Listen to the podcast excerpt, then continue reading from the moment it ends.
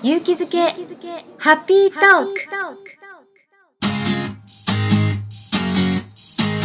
勇気づけ子育てコーチング協会の田中美奈子によるポッドキャスト。人生も子育ても子供の受験ももっともっと楽しくなるをテーマにお届けしています。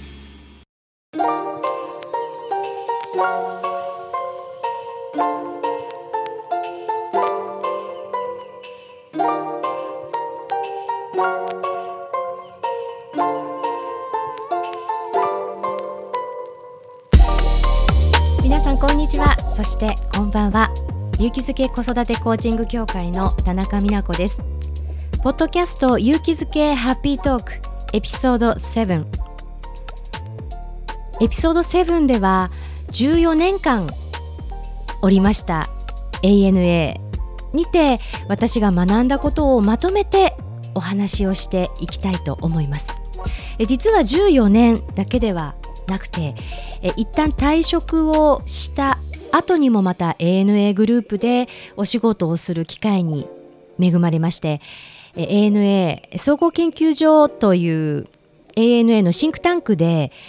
客員研究員というものを3年から4年でしたでしょうかねさせていただいたことがありますので ANA グループにお世話になったのは約18年でしょうかね。その18年間で私が学んだこと今日はまとめてお話をしていきます。最後までお付き合いください。で私が全日空全日本空輸株式会社 ANA に入社をしたのは平成元年。そして出産するために会社を退職したのが平成2年の11月。そんなわけないですね。平成元年に。入社して平成2年なわけが。ないですね。平成元年に入社をして平成10何年なんだろう。2002年だったと思うんですが11月に退職をしました。そして子育て、まあ、出産をし子育てをしたんですけれども、まあ、その後子育て期間がありましてその間にも実はあの ANA のグランドスタッフだったことを生かしてエアラインスクールの講師もしていたことがあります。その講師業を経て子育てコーチングを学んでいた NPO 法人になったハートフルコミュニケーションそこでの講師というお仕事をスタートしたわけなんですけれども、まあ、そんな風に講師になるという道を子供を産んでからエアラインスクールそして、えー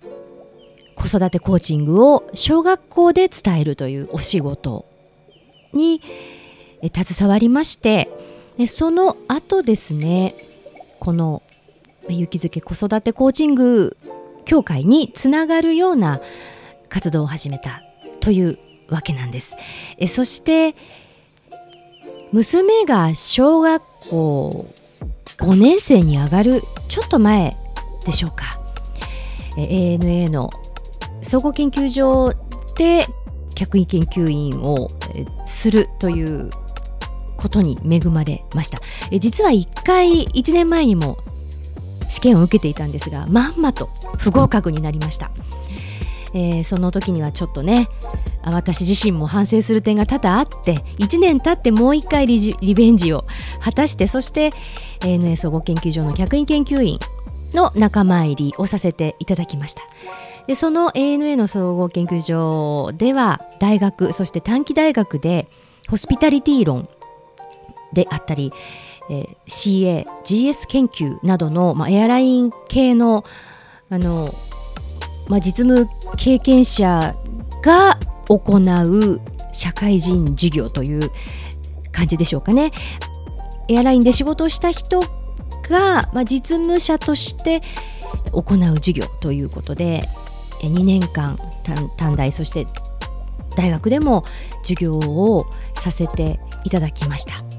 まあそんな風に、えー ANA に携わっているのがかなり長くてですね約18年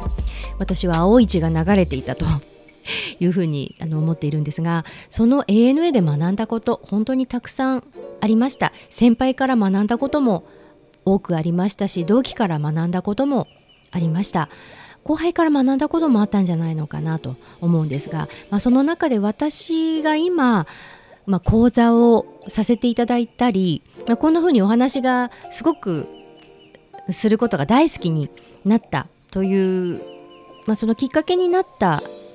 ことがまいくつかあります。そのうちの一つが ANA レクリーダーという制度でしたレクリーダーというのは職場から選出されてきたメンバーで職場の活性化を目的にレクレレクレーションを企画して運営するという人たちだったんですけれども、まあ、そのレクリーダー3年間やりましてでそのうち1年間だったかなキャップレクということでレクのその代表を職場の代表としていろんな職場の人と一緒に話し合ってあの ANA 全体でのレクをまあ企画運営するなんていうこともしていたことがありました。そんな中で学んだこと一番私は ANA で学んだなって思うことは ANA の先輩方というのは答えを言いません。教えてくれないんですね。これは最初とってもなんて意地悪なんだって思ったこともあったんですがそれはそうじゃなくて自分で早く仕事を自分のものにするためのものだったんですよね。なので一回聞いたことは二度と教えてもらえない。なので一回聞いた時には必ずメモを取ってそして自分のものにするという必要がありました。でそこでずっとずっとあのお気楽モードで学生をしてきた私は何でも聞けばいいとかすごく甘えてたんですけれどもその先輩方の教えのおかげで1回で覚えなきゃいけないんだと1回聞いたことはもう二度と聞いてはいけない自分のものにすぐにしなければいけないんだということを学びました。えそしてあとはですね先輩方はどう思うとかあなたはどうしたいと思ったとかあなただったらどうするというふうにすごくあなただったらということを聞いてくれたんですよね。そしてこの言葉は同期が言っていた言葉なのか職場の伝統だったのかちょっと今記憶にないんですが「アナトル」という言葉をよく耳にしたと思いますそれはあなたの取るべき行動は？ということを自分に突きつけるということなんです。なので何かあった時に今あなたの取るべき行動はっていうふうに自分に問いかける。えこれはセルフコーチングとも言えるでしょうし自問自答とも言えると思うんですがそうやって人に頼らず今自分が何をすべきかということを ANA の空港ですね羽田空港でのお仕事の中で学んだなというふうに思います。ただ語弊のないようにお話をしておきたいんですがチアリーダーを私は新入社員の時から生意気にもしてたんですよね。そんな生意気な私に対してもチアリーダーでグランドスタッフだった先輩方は本当に優しくて、えー、職場で会うといつも優しく教えてくださって困ってることないっていつも手を差し伸べてくださいました。後輩を指導しなければというすごく責任の責任感の強い先輩方もいらっしゃったのでたくさんいらっしゃったので答えを言わないという文化があの私にとってはすごく色濃かったように思うんですがそんな風に手を差し伸べてくださったという先輩もいらっしゃるということをお伝えしておきたいと思います。そして ANA 総合研究所に入ってからの先輩から教えていただいたことについてお話をしていきたいと思います。え CA の先輩だったり、まあ、グランドスタッフの先輩であったり総合職の先輩と出会いました。先輩方は資料などを惜しみなくご提供くださったりすごく何でしょうね。惜しみないんですよね。うん、あの私が、まあ、総合研究所に入ってから大先輩にあたる方で親しくさせていただいていた先輩がいるんですけれどもその先輩は本当に私が、まあ、大学だったりそれから短大で授業をするために必要なもの例えば動画であったりとかあの資料であったりということをわざわざ USB に詰め込んで送ってくださったりしていましたし意地悪でこうケチくさくないんですよね。あのいいよいいよってあの分けてあげるよあなたの力にしなさい太っ腹というか大盤振る舞いというかそんな気質が先輩方にはあったなというふうに思いますそんな中で、まあ、私は本当に社会人意識が低い新入社員だったんですけれどもその先輩方が私に問いかけてくださったことそれから背中で見せてくださったことなどなどでたくさんたくさん成長させていただいたなというふうに思います。で今このコーチングという仕事をしているのも実は ANA で仕事をしたということがとっても大きかったんじゃないのかなというふうに今思ってるんですよね。というのはあの私も先輩方からの教えを受けて答えを言わないということを、まあ、徹底的に私もやっていたわけなんですよ。答えを言わないというのは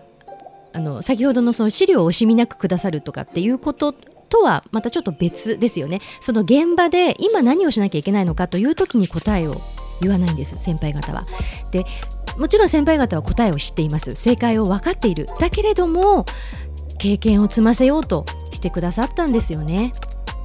当時の私には「なんで?」って教えてくれればいいじゃないって思ったんだけれどもその先輩の立場になった時に言わないことがどれだけ忍耐強くいなきゃいけないことかってことを身に染みて感じたんですね。答えを言わない教えてあげないえすぐに手を出さない。えこれは ANA ですごく培ったことなんです。そしてそのスタンスってコーチにはとっても大事なことなんです。コーチングする上ではとっても大事なことなんです。おいそれとすぐに意見を言わないとかおいそれとすぐにこうしたらいいんじゃないというふうに言わないとか相手が自分で考えてよく考えて答えを出すまで忍耐強く待つ。これはコーチにすごく必要な素養なんですね。でそれを私は幸運にも ANA という職場で、まあ、14年プラス4年でしょうかねにいたことで本当に学ぶことができたというふうに思っています。でそれが結果的には子育てにも生きたんじゃないのかなと思うんですよね。私もあの子育てをしている中で自分が分かっている正解は言いたくなっちゃいます。意見も言いたくなっちゃいます。だってこうした方がいいじゃないって。私は知っているから私は分かっているから。だけれどもそれを子供に言ってしまったら子供は学ぶ機会を邪魔されてしまいますよね。で成長する機会を親から邪魔されてしまうわけなんですよね。そうやって親は良かれと思って子どもの成長を邪魔するわけなんですがそれっておそらくいろいろな場面でそれは部下育てそれから後輩育ての場面にあっても上司と部下の関係であってもすごく多く見受けられるんじゃないのかなというふうに思うんです。答えを。やすやすと言わない。出さない。意見も言わない。そして待つ。これは本当に ANA で学ばせていただいたことだなと本当につくづく思っていることなんです。え仕事をするという中でいろいろな方々からのアドバイスだったりとか、まあ、教えだったりとかもちろんあるんですけれどもその中で私が一番学べたのはやっぱり先輩方の背中だったんです。なので私も親として子供に背中を見せなければならない。ああだこうだ言うのではなくやすやすと手を出す口を出すではなくて背中を見せてそしてあなたはどう思う？と聞いてとことん待ってそして子供の考えるチャンス成長するチャンスを奪わない。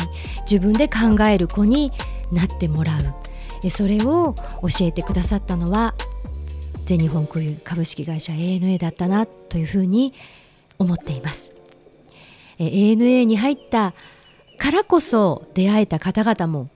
たくさんいて私が ANA にいたということでつながってくださった方もたくさんいらっしゃって人脈の点でも私の人生においても本当に感謝をしています今日は私が ANA で学んだことをお話しいたしました。最後までお付き合いくださいましてありがとうございました。ではまたお会いしましょ